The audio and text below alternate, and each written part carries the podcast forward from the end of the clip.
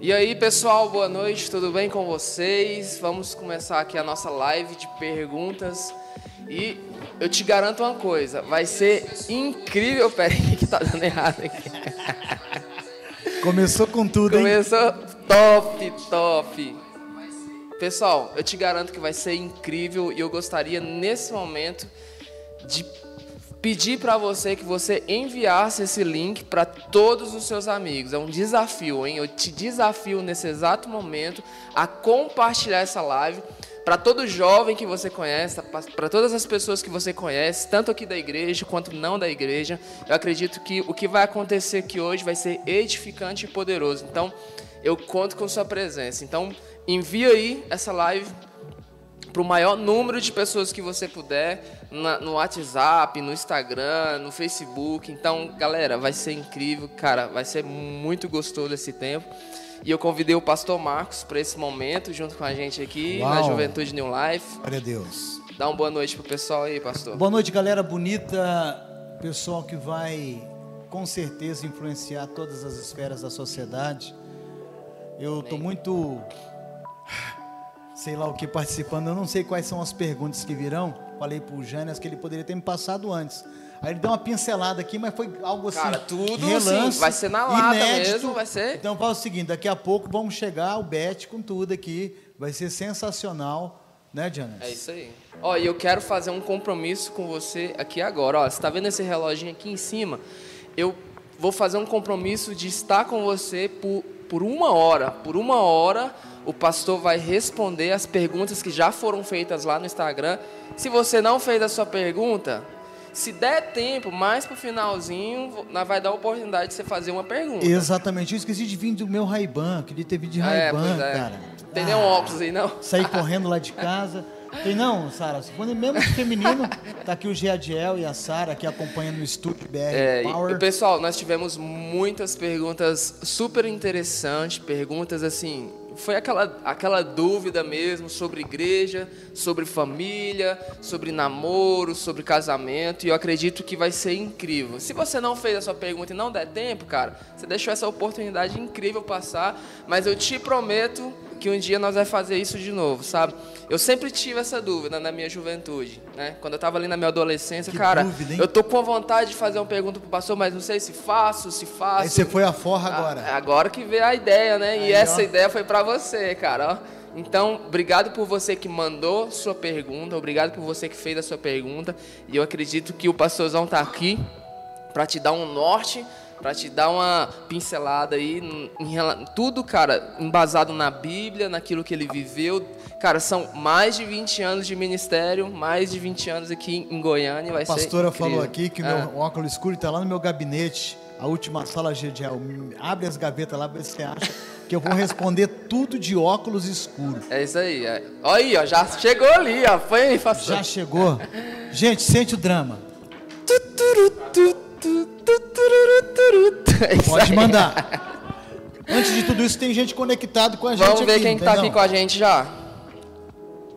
Ó, Joila, Stephanie, Cassim, a pastora, Emanuel. a pastora aqui sempre tá. Graças a Deus, Rapaz, Joana. Eu sem óculos nem consigo ler. Pastor.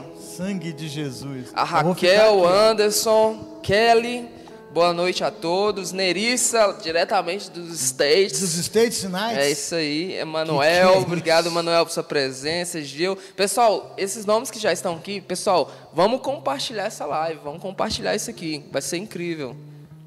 Amém? E eu quero começar fazendo uma oração. Uau. É agradecendo ao Senhor por esse momento que nós estamos tendo. Né? Senhor, muito obrigado, Jesus. Obrigado pela, por esse momento incrível que nós vamos ter. Obrigado pela vida do pastor Marcos, pela equipe que planejou tudo isso. Que o Senhor estenda a sua mão sobre nós e traga graça sobre esse momento. Traga a sua vontade, traga a sua voz nesse momento. E que o Senhor seja claro aqui através de nós, através da vida do pastor Marcos, Pai. Que essas perguntas que foram feitas não só possam edificar, mas como possam possa mudar a vida de pessoas, Pai. Eu te agradeço por esse momento, em nome de Jesus. Jed, Pode soltar esse cronômetro aí para nós. Pessoal, faço compromisso com você de uma hora. Você vai ficar uma hora nessa live sem sair. E a única coisa que você pode fazer é enviar para mais pessoas. Mas você não pode sair e nem perder Deus, nada nesse estou... momento. Gente, eles vão me prender aqui que vou ter que responder tudo. Mas fique tranquilo que se eu não souber, certo, responder as perguntas, vou pedir para que os universitários respondam é, em nome então, de é, Jesus. Então é equipe, gente, é enorme aqui atrás da uh! gente ali, os bastidores. Tem mais ou menos umas duas pessoas. Essa é a nossa plateia. Eu brincando, não tem nada de aglomeração aqui não, pessoal. Tá todo mundo top aqui. E pastor, eu queria começar. Eu já tive alguns tempos de mesa com o pastor Marcos, que foram incríveis, desde quando eu cheguei na IBR+, e o que mais me impactou é farol, que é IBR né? Farol, cara. Ainda tem essa. O mais é, é, é, muito bonito porque a gente traz essa história de quase três anos de BR, quase três anos e meio, até a gente ter uma identidade mais forte BR Farol. Mas vai lá, James. E eu gostaria de começar isso pedindo para que você conte um pouquinho da sua história e de onde você veio, que talvez tem muita gente assistindo aí e não sabe de onde que você veio e o que, que você está fazendo aqui em Goiânia há 20 anos. Gente, então, eu sou do Paraná, mais precisamente quando nós viemos para cá, eu e minha esposa e meus três filhos, de, da cidade de Foz do Iguaçu. Não nasci em Foz do Iguaçu, nasci no norte do Paraná, numa cidade chamada Engenheiro Beltrão. Mas na região de Foz do Iguaçu, onde eu fui criado, eu então ali eu me casei na região de Foz do Iguaçu, né, mais precisamente na cidade de Toledo, quando eu conheci a minha a loira mais linda do planeta Terra, que é minha esposa Lucimari. E vim para cá depois que eu terminei um seminário, eu estava sedento por Jesus, apaixonado por Jesus. E Deus nos deu essa cidade há 21 anos atrás. Chegamos aqui, não conhecíamos ninguém e começamos um trabalho. E o mais importante de tudo isso é que esse trabalho ele já tem esse tempo de história e Deus tem realmente abençoado de uma forma especial esse trabalho. Depois desses 21 anos, tem muita coisa que eu quero falar para você. Cheguei aqui, o Pepe tinha seis meses, o Davi tinha um ano e meio, quase dois, e a Isa tinha quatro anos. Então, os meus filhos eram todos pequenos e nós aceitamos o desafio de abrir um trabalho numa cidade onde nós não conhecíamos ninguém. Pronto. Amém, amém. A pastora aqui está mandando te amo aqui no chat. Uh! Falando que nasceu em Toledo, Paraná. Top. É isso aí. Então vamos lá para a nossa primeira pergunta no gabinete do pastor. As perguntas que você sempre quis fazer. Então vamos lá para essas perguntas. E a primeira pergunta é: O cristão pode beber? Se ele não beber água, ele morre de sede. é ou não é? Veja bem, gente. É isso aí. É, o que a Bíblia diz a respeito disso? A Bíblia é bem clara que nós não devemos nos embriagar aonde há né, com o vinho aonde há contenda. E aí abre um leque para uma discussão. Concordam comigo? O, o, que leque que se abre? É para beber aonde não tem confusão? Eu vou beber até um limite para não ter confusão?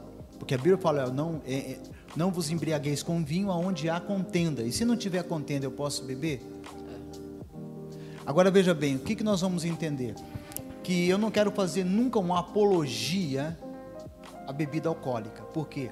Se esse jovem que está me ouvindo ali, ele talvez ele pegue essa brecha e fale, então o pastor mandou beber, eu vou beber. Não é bem assim não. Primeiramente você tem que ter uma intimidade com o Espírito Santo de Deus. Porque é ele que vai dirigir a sua vida. Pastor não dirige vida de ninguém. Pastor ele apenas aconselha, mostra o caminho, ele fala da palavra de Deus, ele ensina. Quem define a sua vida é o Espírito Santo. Agora eu acredito o seguinte, certo? Que as pessoas que tiveram experiências negativas com a bebida não devem beber. Se elas não têm um autocontrole, porque é, um fi, é uma linha muito fina entre beber o quê? Um exemplo, a Bíblia fala que houve vinhos naquela época que as pessoas bebiam vinho.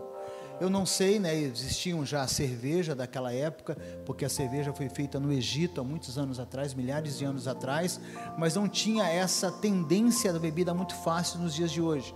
Então a bebida que se bebia ou era cerveja ou então vinho fermentado ou suco de uva ou outros sucos que existiam. Mas Jesus ele bebeu.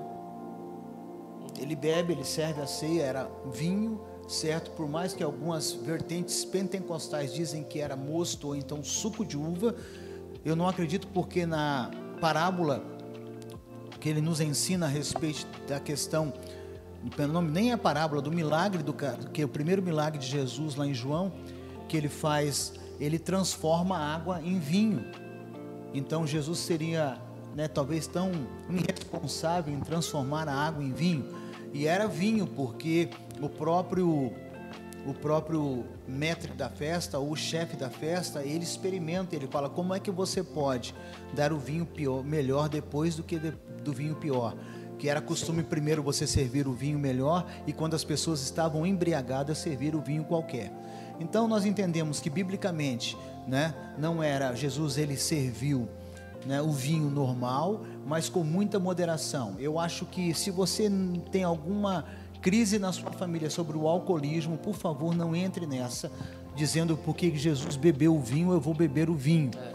Então, eu acredito que você tem que ter muito pé no chão sobre o que você pode, porque aquilo que te domina, Janaílson, é o teu Senhor. Tudo que te domina é o teu Senhor. Então, se a bebida domina uma pessoa, Jesus deixa de ser o Senhor daquela pessoa. Agora, nós temos aqui, e é um debate talvez para muito mais tempo essa questão. É, é certo? Então, eu o conselho que eu dou a você, por favor, não beba. Amém. Por gentileza, não beba. Está aqui a nossa Gabi, Gabi, tudo bem, Gabi? Minha esposa linda, Olha só, ela veio trazer um água especial para nós. Gente, caneca do New Life e caneca da IBR, IBR Farol. Farol. Tem no store para vender. Do New Life a gente vai mandar fazer mais, mas é isso aí. Certo. Ok.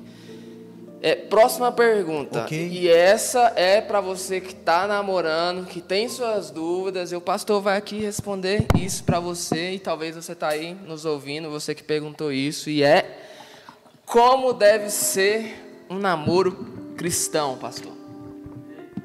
Eita, olha só, agora tem gente ali que está com fervendo, talvez já esperando a minha resposta para mandar um WhatsApp para gatinha.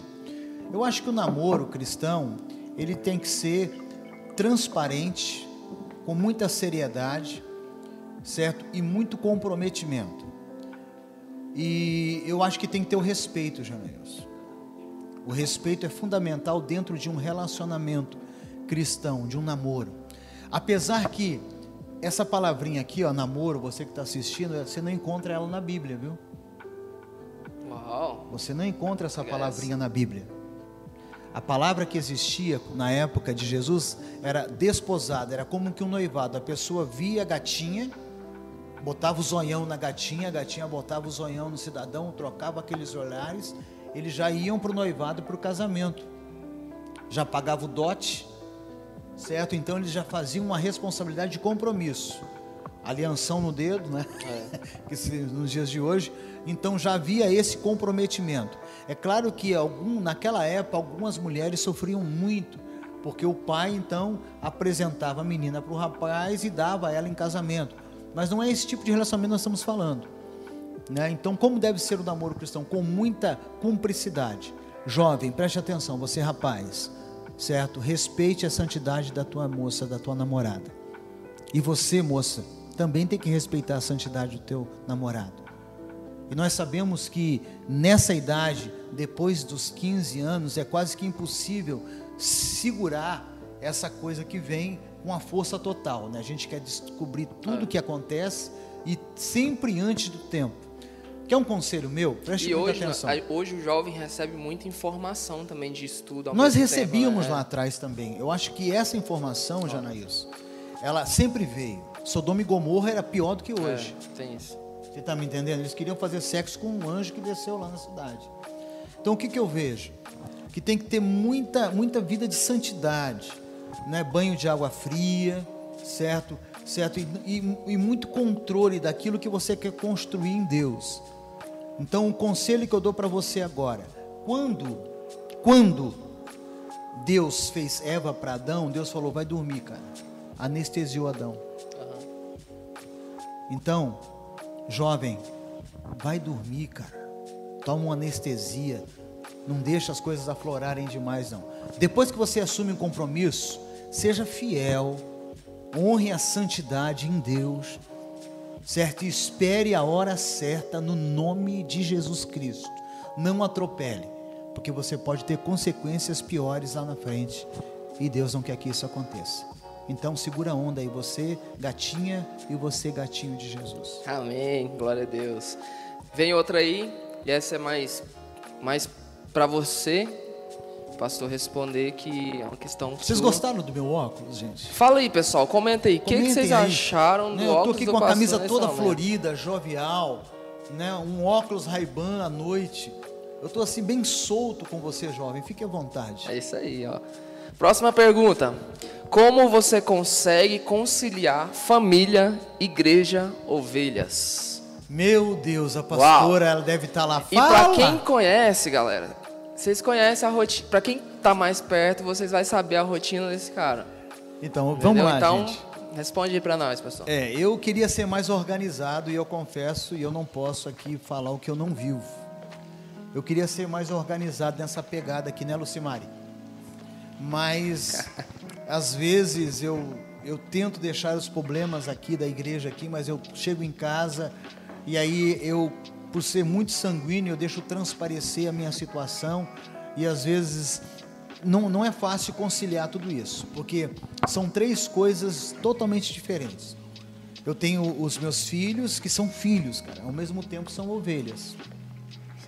Mas eu tenho os filhos espirituais, que não são filhos carnais, que a gente lida, não é que a gente lida de uma outra forma, não é isso. Mas a gente tem mais liberdade para falar com os filhos da gente. Né? O PP ouve, Janaíus, que você não ouve. O Davi escuta, Maria Luísa escuta o que a Gabi não escuta do pastor, porque eu sou pai. Não é fácil. Igreja, igreja é uma loucura. Dos dias que se chamam hoje, talvez a igreja ela é sem sombra de dúvidas o maior desafio de uma pessoa, porque essa essa sociedade líquida emergente que vem aonde os relacionamentos elas, eles não são mais duradouros, para você pastorear uma igreja talvez seja um desafio muito grande. Ovelhas, né? Então a gente, eu tento, na, na medida do, do meu possível, e não é fácil, e a pastora está me ouvindo lá, ela está sentada em casa e me ouvindo, é um dos maiores desafios para mim. Tentar deixar tudo no seu lugarzinho. Igreja, tem gente que consegue. Vai para casa, deixa todos os problemas do trabalho em casa, lá para. Eu não consigo. Sou muito sanguíneo, então às vezes eu deveria controlar mais tudo isso. Não, é muito difícil para mim conciliar família, igreja e ovelhas tudo ao mesmo tempo. Mas mesmo assim, eu garanto para você uma coisa, né? E vocês podem perguntar para os meus filhos e para minha esposa. Eu me esforço 100% para ser um bom pai e um bom marido. Eu me esforço 100% para ser um bom pastor. Não sou talvez o pastor dos teus sonhos, mas eu sou um bom pastor. Todo dia eu oro por você. Amém. E eu sou um bom pastor de ovelhas. Então eu tento, nesse sentido, conciliar essas coisas. E às vezes, pastor, uma pergunta: chega, chega um ponto que você tem que separar mais as coisas, ou às vezes chega um ponto que está tudo entrelaçado uma na outra? Como que tem sido isso? Janailson, para mim, minha vida é isso aqui, cara. Eu não consigo me ver longe da igreja. Eu acho que, por fazer parte dela, por fazer parte, e a função que eu exerço, é muito delicado, cara, porque talvez para a pessoa que não exerce a minha função, fazendo parte da igreja, é mais fácil ele conciliar as coisas, porque tudo vem para mim decidir. Um exemplo, desde uma atitude, uma programação, e agora na época da pandemia, que é tudo inédito, eu não sabia como agir, nós não sabíamos como agir na pandemia, como os governantes não sabem, como um prefeito não sabe, como um pastor não sabe. E às vezes eu tinha que tomar decisão. E aí eu chegava em casa, ligava a minha televisão, assistia um telejornal, ficava louco com algumas decisões dos nossos políticos, do STF, e aí conciliar tudo isso, e aí ia para um almoço, e tudo fervendo, e problemas, e situações, e aí vem os desafios. Não é fácil, mas às vezes tem que separar família, igreja e ovelhas. Só fazendo uma ressalva aqui, pessoal, a pastora que também é, ela é- não é não é tipo igual alguns casos que eu vejo que que é só o pastor que, que dirige a igreja, mas a pastora Lucimara também ela tá à frente do trabalho junto com o pastor Marcos, vem todo dia trabalhar, é uma psicóloga aqui na igreja também, né, pastor? E ela também tá andando junto com o pastor nesse pastoreio, entendeu? Então, para vocês entenderem mais essa questão da família do pastor Marcos aqui. Amém? Outra coisa, Janailson, ainda pegando esse ponto, a minha esposa trabalha comigo todos os dias. Todos os dias nós chegamos no prédio da igreja, descemos do mesmo carro e nós vivemos os mesmos problemas. Então eu, graças a Deus, tenho uma esposa que Deus me deu que me ajuda muito nesse sentido. Ok? Vamos lá? Amém, amém. Pessoal, com essa pergunta aqui, o pastor Marcos vai voltar agora no tempo uns 30 anos, que é o seguinte: Como era a juventude da sua época e o que você mais gostava de fazer, pastor? Yes. Como era. Gente, jovem é uma loucura, né? É um, eu, é, jovem é uma loucura. O que, que acontece? Como era a juventude? É, nós não tínhamos o que vocês têm hoje. Quais são as coisas que vocês têm hoje? Vocês têm um Brasil muito mais melhorado do que na minha época. Vocês é, usufruem de momentos especiais demais da conta. Você, eu sou a era antes da analógica, eu sou da época da máquina da datilografia. Para você ter uma ideia. Depois, quando vier, eu sou da época do Telex, quando eu era um adolescente jovem. Eu trabalhava numa empresa em Foz do Iguaçu, nós ficávamos esperando os Telex chegar, eram as correspondências que existiam, e chegava numa máquina muito grande, ela ficava dentro de uma sala maior que essa, só o Telex chegando, os Telex. Depois veio a era analógica, aonde a gente começou a, a, saber o que era o início da, do computador, de tudo, mas não havia a rede social. Então, a juventude, é, naquela época, para mim, era mais, era mais corpo a corpo, né? Era mais viver o dia a dia. Interessante que a gente não tinha WhatsApp na época, só que a gente se encontrava no horário legal, marcado, todo mundo sabia onde o ponto de encontro e os amigos iam chegando. Porque hoje, se a gente falar, olha, tirar a localização do WhatsApp, ninguém, ninguém se chega, encontra, é. ninguém chega a lugar nenhum. Então, só que era uma juventude é, de amizades mais firmadas. Eu tenho amigos até hoje, para você ter uma ideia, depois de 35 anos, quase 30 anos, 35 anos, amigos que a gente não, alguns não são convertidos, que a gente ainda consegue chegar, sentar numa mesa e lembrar quando a gente jogava futebol, a gente ia nadar no rio, a gente né, caçava passarinho. Então a gente tem uma história diferente. É, então, como era a juventude? Eu acho que ela era mais próxima, era mais pele, era mais presença. Hoje a pessoa sai, a gente está numa roda de amigos, a gente está vendo eu, já aconteceu comigo, eu faço parte ainda dessa geração. A gente está com esse aparelho aqui numa roda de amigos, conversando com quem está longe, desprezando quem está perto. Isso é verdade. A gente faz muito isso. Então hoje talvez a, a geração, essa juventude de hoje é uma geração que não participa da, do dia a dia para valer, né? E o que você mais gostaria, o que Gostava você mais fazer. gostava de fazer? Jogar futebol, né? Eu, modéstia à parte, rebentava, né? catava no gol. Eu tinha um time. Cadê a galera do futebol da igreja aqui, ó? Manifesta aí no eu chat aí. Eu tinha um aí. time, o nome do meu time chamava Flascopa. Meu Deus do céu. Certo? Flascopa.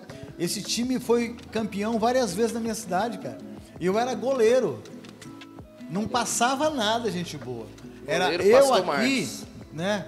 Né? E o Tafarel na seleção brasileira. Que que é isso? Aí? Certo? Então era o time, então eu gostava muito de jogar futebol. A gente ia naquela época para os bailes, e olha só, eu sei a sua idade que você sente. Eu ia para ver as gatinhas, né, para ver. Então a gente naquela época tinha umas matinês, sabe, domingo à tarde, e a gente ia lá para ver se, né, alguma menina olhava pra gente, eu, cara, muito Rolava bonito. alguma coisa, né? E eu, quando eu chegava nas festas, Janelson, né? Um cara bonito. Meu pai. Equilibrado. Gente, tem Pronto. foto lá na casa da pastora. Depois a gente vai postar, viu? Pra nós, pra eles. Essa boniteza toda aí, tá? Lindo. Eu gostava de jogar futebol. Vamos lá. É... Qual foi o momento mais difícil durante a sua carreira, ou o seu ministério, ou a sua vida. Qual foi o momento mais difícil durante a minha carreira? Ou então ministério, mas eu entendi, é. eu entendi a pergunta. É, eu entendi. Uhum.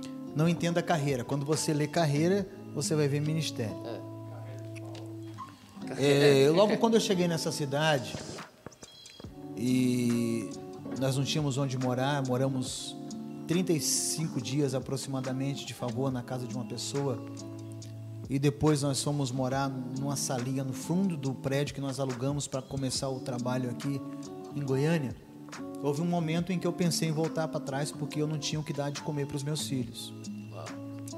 Aí pense três crianças e eu não conhecia ninguém e nós tínhamos assumido um aluguel na época de 600 reais do prédio da igreja e eu tinha dois dizimistas.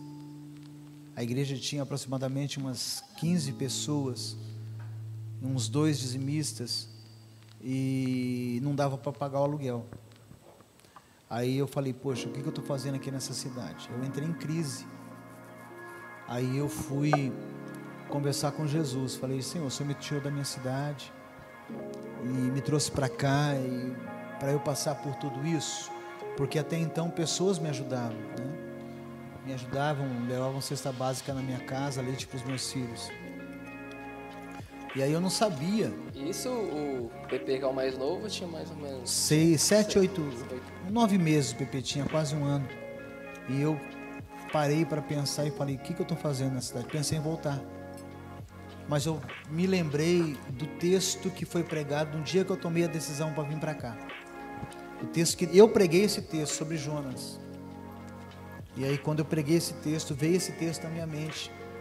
E eu falei, não vou voltar, eu vou continuar. Então foi um momento mais difícil. É. E outros momentos difíceis vieram. Mas eu, talvez esse seja o momento mais difícil, mas momentos em qual eu acreditei, depositei confiança em pessoas que passaram pela minha vida e de repente essas pessoas tomaram um outro destino, um outro foram para um, um, outro momento da vida deles, respeito hoje cada um das atitudes, mas não foram fáceis esses momentos. Então, mas o mais difícil foi quando eu olhei para os meus filhos, eu não tinha o que, comer. dar para comer. Não faltou. Deus na hora certa ele trouxe, mas eu queria poder ter dado algo mais. Uhum. E aí eu pensei. E momentos a qual eu perdi noites de sono. Pessoas que estavam comigo e eu contava muito com elas e de repente essas pessoas tomaram um posicionamento e seguiram carreira solo. Também não foi fácil. Eu acho que já, já, diante disso a gente já pode entrar na próxima pergunta, que é o que te mantém firme na jornada. Eu acredito que você já respondeu um pouquinho é, duas dessa coisas. pergunta, mas o que me mantém lá. firme. Primeiro, aquele que me alistou para a guerra. Eu, eu me lembro muito bem quando Jesus Cristo me chamou me lembro nitidamente. E quando ele me chama, isso já fazem vinte e poucos anos atrás, eu entendi que era ele me chamando. Era ele me chamando. E aí ele me deu uma promessa. Agora, quando Deus dá uma promessa para uma pessoa, ele não fala qual o tempo que essa promessa vai durar. Porque se ele falasse para mim que ia durar mais de 20 anos, o que ainda está para acontecer das promessas que ele me falou, talvez eu teria desistido. Que já tem coisa que, que ele me disse que vai acontecer na minha vida, no meu ministério, que não aconteceu ainda. Mas se ele falasse, olha Marcos, vai demorar 25 anos, será que eu aceitaria a proposta? Será que eu estaria aqui até hoje de pé? Talvez eu fale, não, Jesus, encurta aí para 5. 5 dá para aguentar, mas 20, 21, 22 fica um pouco difícil. É, então, o que me mantém firme é aquele que me alistou para a guerra e a promessa que ele liberou sobre mim. Eu tenho uma palavra de Deus, cara. E para mim basta uma palavra de Deus. E é essa palavra que eu me agarro. Amém. Em nome de Jesus. Teve uma pessoa que mandou uma pergunta para nós. Eu vou tentar fazer ela mais ou menos aqui, de acordo com o que ela mandou a gente colocou aqui, porque uma mentira não tem um peso que um adultério tem diante dos nossos olhos. Ela disse, ela, ela começou a fazer essa pergunta, ela até mandou um áudio. Ela foi bem, ó, eu vou mandar um áudio para ficar mais claro. Por que, que ela, ela, ela pegou aquele versículo que todo o pecado não tem pecadinho e nem pecadão, mas por que que para os nossos olhos o, o, o pecado do adultério é maior do que a da mentira ou tipo Ainda causa bem mais que espanto você, ao reformular a pergunta, colocou aos nossos dos olhos, nossos olhos? não aos olhos de Deus. É, veja bem, querido, nós não sabemos lidar, nós seres humanos, com alguns tipos de pecado e principalmente pecado na área moral. O pecado na área moral, que principalmente o adultério, né, a traição, o sexo antes do casamento, que é a fornicação, quando nós sabemos dessa situação, né, a traição, a marido, o marido traiu, a esposa traiu, nós não sabemos lidar com isso. Então, é, isso afeta muito a nossa sociedade. Nós, brasileiros, latinos, nós somos muito afrontados quando fala na questão desse comportamento ou dos pecados morais dentro de um relacionamento. Agora, para você ter uma ideia, Jesus falou que o diabo só criou uma coisa, mentira. Ele é o pai da mentira. Aos olhos de Deus, pecado é pecado. O que, que é diferente? Consequência. A consequência. A consequência muda, não o pecado. Então, por que a mentira não tem o mesmo? Para mim, tem a mesma coisa. O peso é igual. O que muda é a forma de Deus trabalhar. Porque quem mente, ele tem um caráter deformado de uma forma. Quem adultera é outra área da vida dele que tem que ser tratado. Você está me entendendo? Se eu tenho aqui é, um vício de roubar, é uma outra área que tem que ser tratada na minha vida. Então, são áreas diferentes e Deus então trabalha de forma diferentes da forma com qual ele aplica a justiça dele para que isso seja tirado de nós. Para alguns, às vezes, às vezes é mais fácil tirar mentira. Para outros é mais difícil tirar o que? O adultério. Para outros é mais difícil tirar o que? O roubo. Tem pessoas que estão na igreja até hoje ainda tem essa deficiência. Então, o que, que eu quero dizer para você? Deus, ele, ele, ele olha para nós e tudo aquilo que nós fazemos de errado, ele pode perdoar, exceto a blasfêmia contra o Espírito Santo. Então Deus ele perdoa tudo isso aqui. O, o sangue de Jesus na cruz do Calvário, ele perdoa a mentira e ele perdoa o adultério. Não tem, não tem tipo assim, toma 100 ml de sangue de Jesus para perdoar a mentira e 500 ml para perdoar o adultério. Não tem isso. É tudo igual. Agora, a consequência, a forma, e o que acontece? Eu acho que tem pecados que eu cometo que são deformidades do meu caráter diferente, que eu preciso de um tratamento mais específico. Não é que é mais leve. Agora, fala que existe pecado para morte. Aí é mais difícil. A gente tem que entrar, tinha que ter tempo para falar sobre É. isso. E, e essas são coisas que nós, como líderes, pastor, líder da igreja, tem que entender que é, é uma questão do olhar de Deus para as pessoas, né? Eu vi, eu vi essa semana uma pessoa perguntando em uma, uma não sei qual Instagram que foi, mas ele perguntou assim, cara, o que, que eu devo fazer para confrontar os, os gays que estão frequentando a minha igreja? Aí o cara perguntou para ele, cara, mas você, você tem confrontado os mentirosos? Você tem confrontado os adúlteros? Você tem confrontado? Se, se a sua intenção de confrontar não é em amor, você tem que orar para Deus te dar amor sobre todas essas pessoas. Isso é um fato. Um É. exemplo. Eu vou confrontar só um tipo de pecado na igreja. Onde está a justiça nisso, gente? Eu seleciono, eu não gosto daquele tipo daquele pecador que, que comete aquele pecado. Então eu vou, Vou eu nele. pego ele e acabo com ele. E eu costumo dizer, um exemplo, que tem pessoas que sofrem perseguições na igreja. Preste muita atenção. Eu não estou defendendo nenhum tipo de pecado, porque a igreja ela não sabe lidar com isso. E você abordou um tema muito interessante hoje, né? Que é preciso realmente tratar todo o pecado da mesma maneira. Então a irmã que tem a língua grande, ei, se cuida. Às vezes você não está na prática do adultério e nem da mentira, mas você tem uma língua que tem quando você morrer tem que comprar dois caixões. Você entendeu? Que é um caixão para o teu corpo, outro para a língua. Meu pai, É segura verdade. essa. Tem pessoas que se metem na vida do outro. Então, às vezes, a nossa religiosidade nos impede de ter uma vida Exatamente. social cristã melhor. E sempre olhar a pessoa com os olhos de Jesus, pelos olhos da misericórdia. Concorda comigo? Não? Concordo. E, e, e tipo, pegando um pouquinho também, é, não é o adultério, cara, não é diferente da mentira. Porque o que, que uma mentira pode fazer num ambiente, vamos supor, um ambiente de igreja, de comunidade?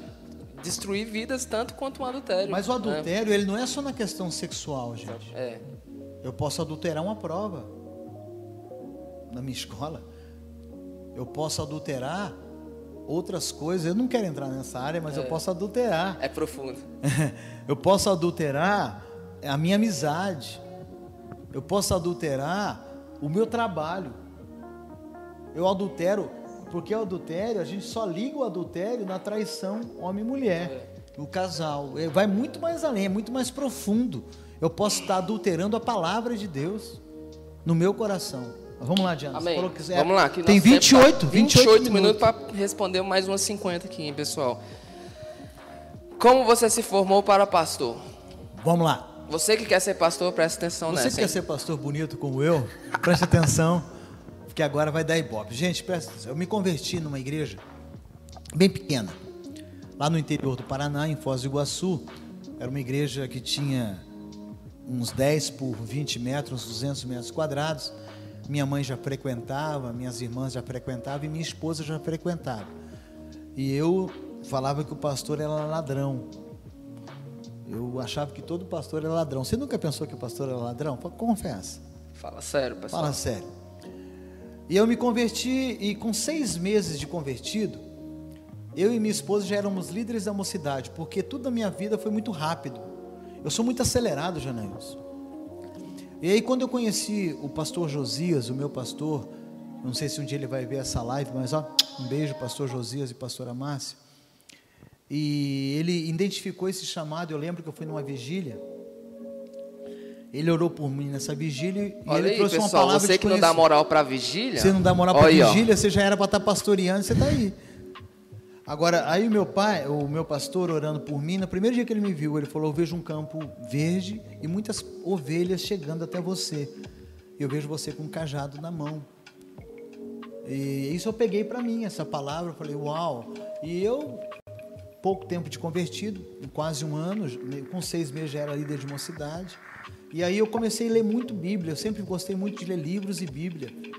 E eu- meu conhecimento foi, foi, foi, foi crescendo. Eu me tornei professor de escola bíblica dominical, superintendente de escola bíblica. Você não sabe o que é isso, querido? Escola bíblica dominical.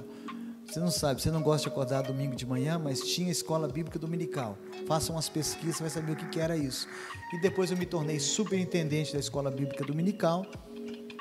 E a minha esposa dava escola para os kids, né? Escola dominical para os kids na igreja. E aí eu fui para um seminário, porque eu perguntei para Deus e para o pastor o que, que eu preciso fazer para ser pastor. Ele falou: você precisa se preparar. E aí eu fui para um seminário presencial. E aí eu só estava na igreja só os domingos, porque durante todo o dia da semana eu estudava. Se passaram o período do meu seminário, eu me formei.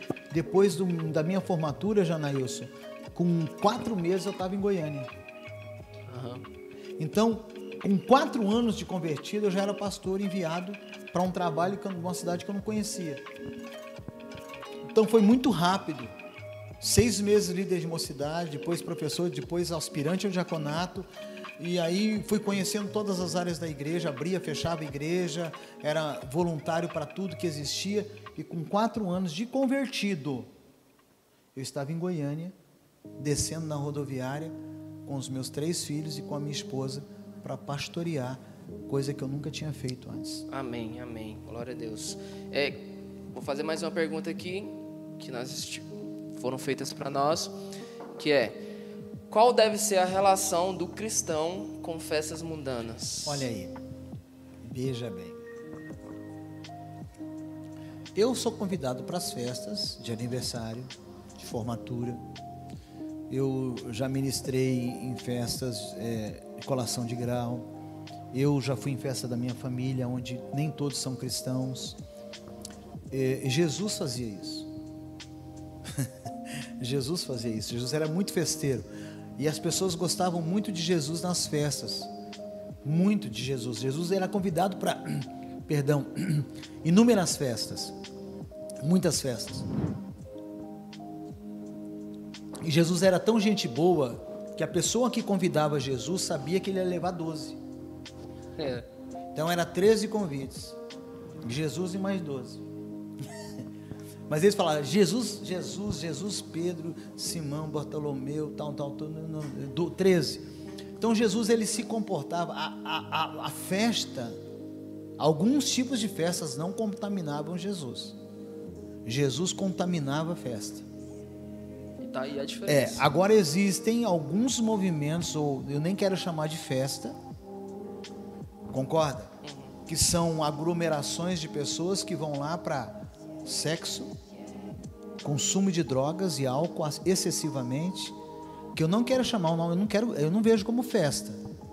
Eu vejo como uma libertinagem a qual o mundo jovem está mergulhado nisso. É, que seria boate, rave. Exato, rave. É, é, é, eu, eu, eu, eu, eu sei muito bem disso, porque na minha época tinha, não talvez da qualidade, ou nem quero falar a palavra qualidade, da intensidade que tem hoje, mas eu sei o que significa isso. Na minha época, os meus amigos não usavam as drogas de hoje, tinha maconha, né? Uhum. Mas eu não fumei a maconha, mesmo sendo não, mesmo não era, não era convertido. Mas a maconha rolava assim, com facilidade, muito álcool, muito álcool e muito sexo naquela época. Eu imagino hoje nas festas mundanas. Então, é, eu acho que você tem que ser luz, cara. Mas eu acho que num ambiente onde o Espírito Santo não está, você não consegue brilhar, mano. Tem lugares, né, colocaram festas, eu né, talvez teria outro nome, mas festas mundanas que eu tenho convicção que aquilo, aquele que te faz brilhar, que é o Espírito Santo de Deus, ele não vai estar. Então não tem como, né?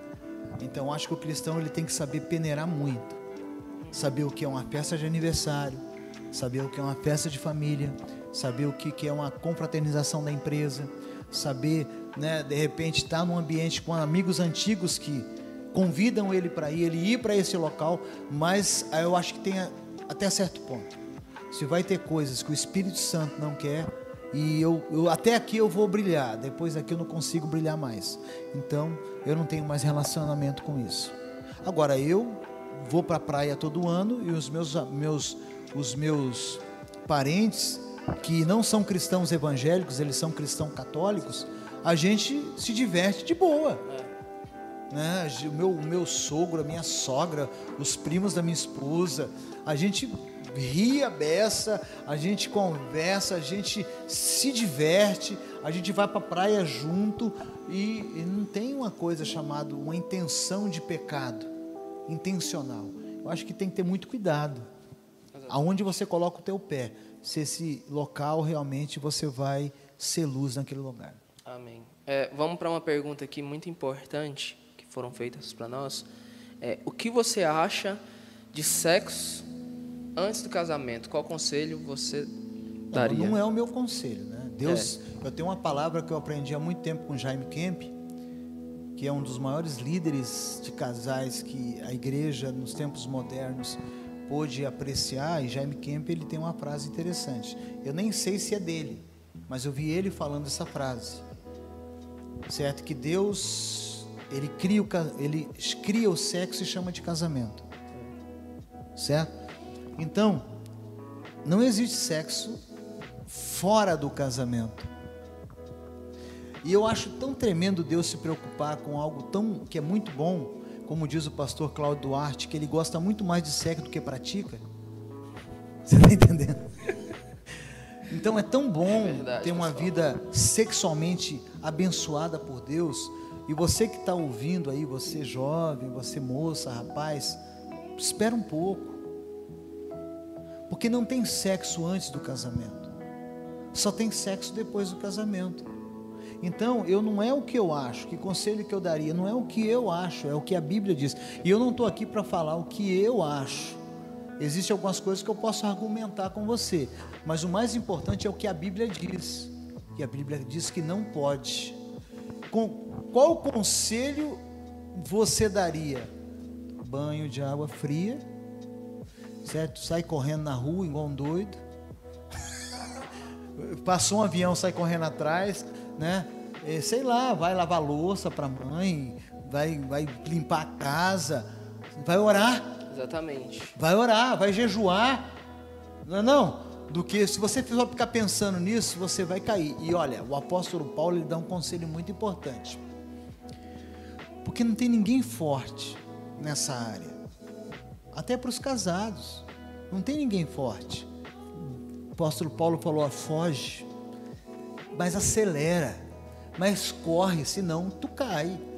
O conselho que eu dou para você: ora, jejua, manda a Deus mostrar quem é a ungida, ungido, e ó, casa. Depois que o pastor falar, né, pode beijar a noiva aí, meu irmão. Aí beija, abraça, dorme de conchinha, faz o que você quiser. Vamos aqui, vou escolher mais um aqui. Não vai dar para fazer todas, tá, pessoal? Mas. Temos 18 minutos. Temos 18 minutos e nós vamos cumprir a promessa de uma hora com você. E a próxima pergunta é: Como vencer o desânimo na vida cristã? Diz que tinha um grande leilão. Satanás estava leiloando as suas armas. Parece até que a gente combinou, né? E eu não sabia nenhuma dessas perguntas. E ele estava lá, leiloando as armas dele. Ele levava uma arma, essa outra arma. E ele deixou uma, uma arma sem ser leiloada. Aí as pessoas, ô oh, Satanás, por que, que você não quer leiloar essa arma? Ele falou, essa aqui é a capa do desânimo. Quando eu quero acabar com um crente, eu jogo em cima dessa pessoa, ela fica desanimada, ela desanima no ministério, ela desanima na igreja, ela desanima em orar, ela desanima em ler a palavra, ela não tem mais comunhão comigo, ela está desanimada. Então, essa arma eu não vendo, eu não leiluo. Veja bem, queridos, talvez o que, que nós temos que saber então o que é que faz com que a vida fique desanimada. Eu não consigo entender cristãos que já teve a revelação do evangelho falar que ai, a minha vida é um desânimo. Poxa, você já foi salvo. Primeiramente, preste atenção, quando seu pai e sua mãe eles namoraram para ter você, bilhões e bilhões, certo, de espermatozoides foram ali na ejaculação do seu pai lançados ali. E foi uma corrida desenfreada ali, ó. A minha mão, ó, correndo. E você venceu, cara.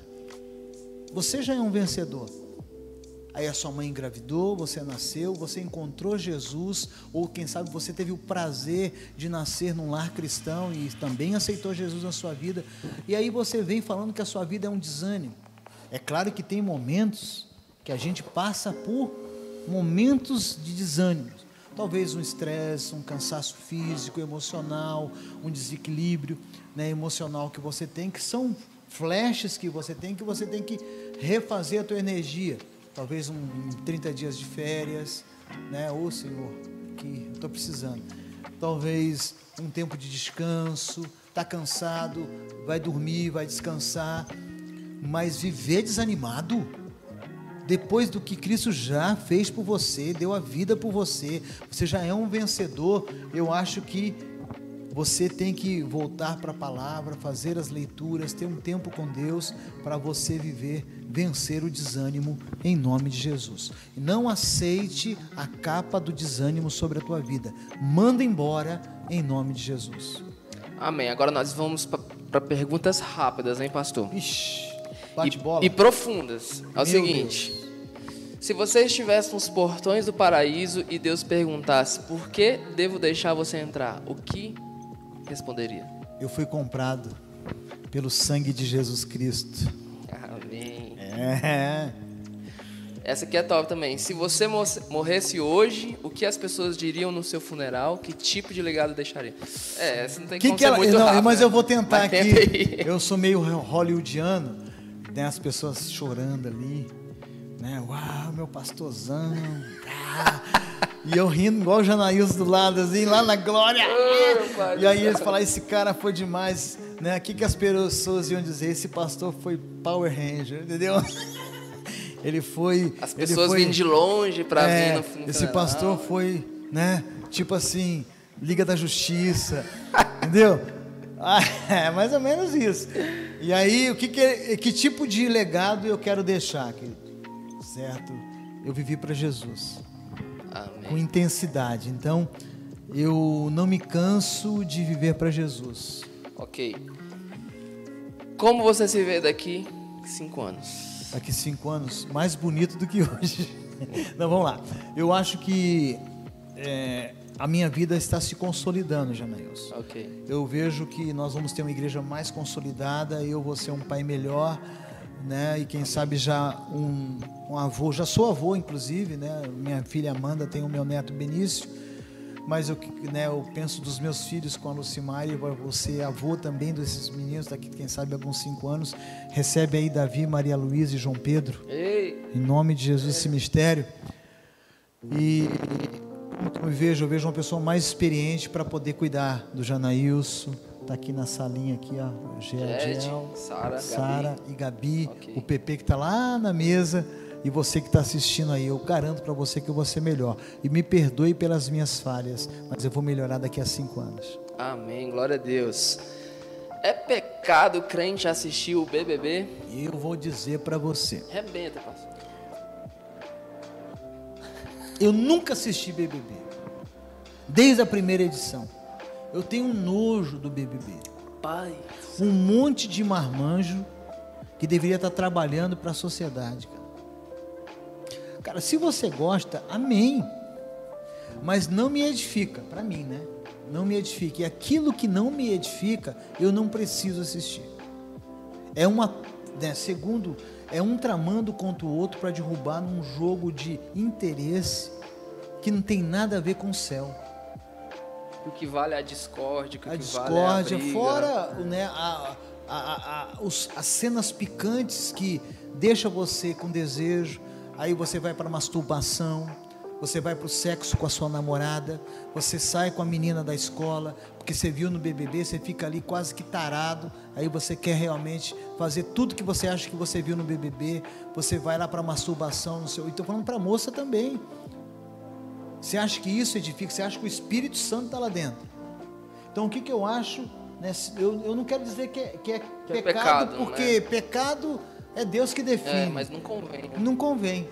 Tudo me é lícito, mas nem tudo me convém. Eu não aconselho você, jovem, adulto, pai, mãe, casado, a assistir BBB. Eu não aconselho. E, a... e, isso revela muito quem, quem a pessoa é, né? Porque é o seguinte, os vídeos que dão mais embope é quando tá tendo briga, quando tá tendo discussão, quando tá tendo desavença. E você fica preso nesses vídeos. Se você deixar, você fica preso e querendo ver isso mais vezes, querendo ver a discórdia mais vezes, entendeu? Então isso revela os meus olhos, né? É, o que, que me chama a atenção, que eu quero ver? Um exemplo, nós fazemos escolha. Você vai no mercado, você faz escolha. Você vai escolher as bananas, você pega o cacho que você acha que é melhor. Você vai pegar as maçãs. Então, se isso aqui te interessa, se, não é o que não é o BBB, mas o que o bebê faz, o que, que aqueles rapazes, aquelas moças fazem lá dentro, se te interessa, revela quem você é. É verdade. Ó, teve uma pessoa que, que comentou algo até bacana, ó. A Kelly. Com tanta coisa boa para assistir, é pecado perder tempo com isso, né?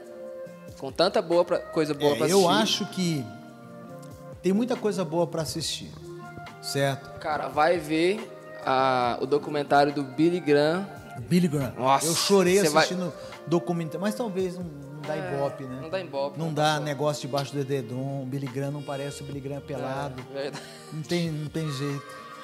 Aí não vai dar ibope. É. Billy Graham pelado eu peguei pesado. Essa aí foi... Mas vamos lá. é, cara. Mas vamos lá, vai lá. Uma boa pergunta já depois disso. Por que a masturbação é pecado? Rapidão. Vamos lá, gente. Por que, que a masturbação é pecado? É... Existe a forma correta de você chegar ao teu orgasmo. Primeiramente, eu acho que para você se masturbar, e, homem ou mulher, você tem que ter pensando em alguma coisa. Isso, para chegar, não é para solteiros não, hein? É, Casados também. Você tem que estar tá pensando em alguma coisa, numa pessoa, em uma cena, certo? Eu acho. E aí, os seus pensamentos se tornam impuros. Então, por que, que a masturbação é pecado? Porque não lhe convém.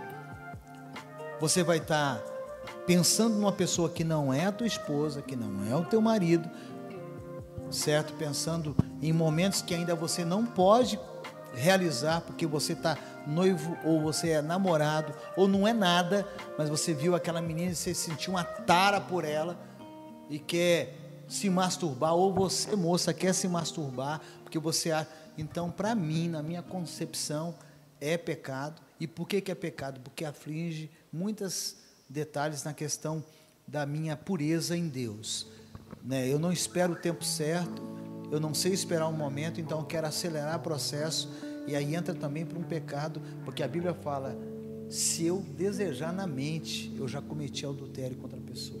E é impossível uma pessoa masturbar se ela não pensar em alguém. É impossível. Ela vai pensar o quê? Nas contas? Na avó? Na avó, na tia. Verdade. Ela tem que pensar em alguma coisa. Ela tem que. Na minha época, a garotada comprava Playboy e ia pro banheiro. Né? Então ele via lá a atriz lá que estava lá pelada na revista e se masturbava. E assim por diante. Hoje você usa, cuidado com o smartphone, hein? Cuidado com. É, é cuidado. É, você é o que você acessa. Cuidado. Uau. Pastor, vamos para a última pergunta e eu gostaria de dar para você aí quatro minutos para você responder essa e dar uma palavra para nós em cima disso. É, qual conselho você tem para nos dar nos dias de hoje? Bom, vou para a Bíblia, né? Bíblia Sagrada. Lá em 1 João diz: Jovem, eu vos escolhi porque vocês são fortes. Agora, qual que é essa força? Eu acho que o jovem, Janaíus, o jovem ele tem, ele tem essa força. Vocês, eu costumo dizer que a igreja, ela, para ser uma igreja cresça, que, que seja relevante, ela tem que ter a maturidade dos casais e dos idosos, mas a força dos jovens. Então eu, eu acho que o conselho que eu dou para vocês é pegar toda essa energia que vocês têm, esse, é, essa, essa energia de trabalho, de ideias, né, de, dessa juventude, porque eu já fui jovem, eu sei muito bem né, o que rola na cabeça de um adolescente, de um jovem, e pegar tudo isso e canalizar para o reino. Eu acredito que na potencialidade de uma juventude. Mas o conselho que eu dou para você é você identificar qual é o chamado que Deus tem para você. Qual é a área que você vai influenciar, que você vai gerar uma influência? Qual é a esfera da sociedade, jovem, que Deus está te chamando? Isso é muito importante. Então, veja bem, existem sete áreas. Um dia a gente pode fazer um bate-papo sobre isso. Isso, pode. E que você, jovem, precisa identificar. De repente, Deus está te chamando para a esfera das artes, né? ou Deus está te chamando para a esfera do governo, da política, ou Deus está te chamando né, na esfera da religião, você ser um pastor, um líder, né, um missionário. Eu não sei, e aí você se preparar e pegar toda essa força que você tem e se esmerar, se esmerar, ler livros, estudar a área que Deus está chamando você e ali você atuar. Porque eu acho que com essa energia que vocês têm, jovens, se vocês identificar e se vocês se aprimorarem, né, diz aí os estudiosos, se você dedicar 10 mil horas de estudo de um determinado assunto, você se torna um mestre. 10 mil horas de estudo. Então o que acontece? Deus me chamou para o campo, vamos lá, da, da arte. E se eu dedicar 10 mil horas somente, eu me torno mestre. Eu então vou dominar essa área, eu vou falar com profundidade. Então, o conselho que eu dou para você, identifica onde Deus te chamou, mergulhe nessa área, porque você vai realmente trazer o resultado para a sua vida, em nome de Jesus. Amém, amém. Galera, como já havíamos prometido, a gente já vai finalizar. E obrigado por sua presença, obrigado por você estar aqui, obrigado por você que fez perguntas que esteve conosco aqui nesse bate-papo. É, se você gostou, nós vamos fazer um, um, uma postagem e se você gostou, você vai lá nessa postagem e você vai comentar nessa postagem nessa postagem, né? Nessa postagem o quanto você gostou, tá, pessoal? Porque isso vai dar norte para outras coisas aqui, para outros bate-papos também, claro. para a gente continuar fazendo esse trabalho. E pessoal, se você conhece alguém que não participou, a gente gostaria que você começasse a acender algo em você para que você chamasse mais pessoas para esse momento, né? É, Deus ele tem feito algumas coisas no nosso meio, mesmo com a igreja assim mesmo com a igreja online. Amanhã nós vamos voltar aos nossos cultos presenciais às 6 horas. Mas durante todo esse tempo nós ficamos em um culto online. E Deus não deixou de fazer as coisas por causa disso. Ele manifestou com graça, com poder. É, nós temos vários testemunhos, né? Claro. É, pessoas aceitaram Jesus nas lives que nós estávamos, estávamos fazendo essa semana. E foi algo incrível. Deus não está deixando de fazer as coisas por por causa de uma pandemia, Nunca. por causa da igreja e os prédios fechados. Deus continua a fazer, né? E cara, se acenda nisso. Se acenda quando a igreja for fazer alguma live, né, pastor? Se acenda quando a igreja, quando os jovens não sabem. Eu sei que é, é mais legal ter os jovens aqui claro. conosco. É mais legal essa, essa interação aqui nos nossos cultos. E nós estamos com saudades disso também. Só que isso aqui também edifica. E Deus faz através disso aqui, né, pastor? Com certeza. Eu acho que o que temos é, o, é se comunicar através das câmeras da internet. Vamos fazer isso, certo? Só que eu queria uma, um, eu fiz, fizemos uma pesquisa. Tanto os cultos online quanto as lives é em média de 5 a 7 minutos que as pessoas ficam. Elas não dão conta, elas migram para outra live, elas saem, vão ver o zap.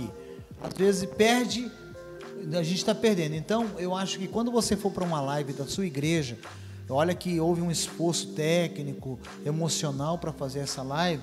O que, que você deveria ter feito? Preste atenção, se preparar, desconectar de tudo, para você ouvir com qualidade, com muita qualidade. Então, isso é importante. E nós não vamos parar por aí, a gente vai dar continuidade. Eu quero, posso fazer um pedido para essa Pode, galera? Você vai fazer um print dessa tela, vai marcar o pastorzão mais top do Brasil Prepara o print, marcar o Janailson, New é Life, a IBR. Você pode fazer isso? Porque a gente vai ganhar engajamento. Isso é importante para nós, para nossa igreja, alcançar o um maior número de pessoas quando nós divulgarmos novas lives, novos vídeos. Então esse engajamento é importante. Se você não puder fazer um engajamento num pedido desse pastor São Fera aqui, Irmão. E às vezes a gente posta tanta coisa. Boba, é, a gente né? posta comida, a gente posta. Não tem nada contra a pessoa postar é, comida. Pode continuar, gente. Pode mas... continuar postando comida, presente, música. Posta o que você quiser, mas posta o pastorzão. Tá bom? Posta a igreja, vamos estar tá junto aí. E a gente tem testemunho, pessoal, de pessoas que postaram alguma coisa da igreja que tocou em um amigo do trabalho, né? Exatamente. Que esse amigo veio nos conhecer, aceitou Jesus, está com a gente hoje. Então, assim, isso acontece muito. Eu mesmo conheci a IBR mais na época, né? Com, através do Instagram, né? Um minuto, pessoal. Um tá minuto, acabando, pastor. Não que sai que faz, não. O que, que nós fazemos nesse um minuto?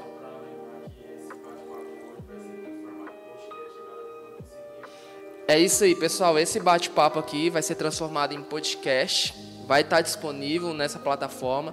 Então, quem não conseguiu participar hoje, a gente vai te dar a oportunidade de Fazer compartilhar a pose isso. para você printar, hein? É isso aí, ó. Quem quer parte 2 do gabinete do pastor? Depois vamos colocar lá uma enquete bem legal, hein, pessoal? Vai lá. Gente, antes de nós sairmos, falta aí 27 segundos. Aguenta a ponta aí, pelo amor de Deus, sai não. Quer dizer que amanhã nós temos o presencial às 18, vai ter uma programação especial com teatro, sei, uma palavra poderosa para a sua vida. Nós esperamos vocês aqui às 18. Faça sua inscrição. Baixe o aplicativo, o aplicativo. da igreja, faça sua inscrição lá em eventos no aplicativo em nome de Jesus. E aí estamos juntos, eu quero ver você me colocando. Amém. Mais 10 segundos para a oração do pastor. Vai lá, pastor. Pai, no nome de Jesus, abençoe esse monte de jovem que está assistindo a live, essas pessoas casadas, não casadas, que vão casar. Uh! Em é. nome de Jesus, eu declaro a bênção, a paz e a prosperidade em nome de Jesus. É isso aí, pessoal. Muito obrigado por tua presença. Que você tenha uma boa noite. E amanhã nós esperamos você no online e no presencial. Conto com você. Valeu. Tchau.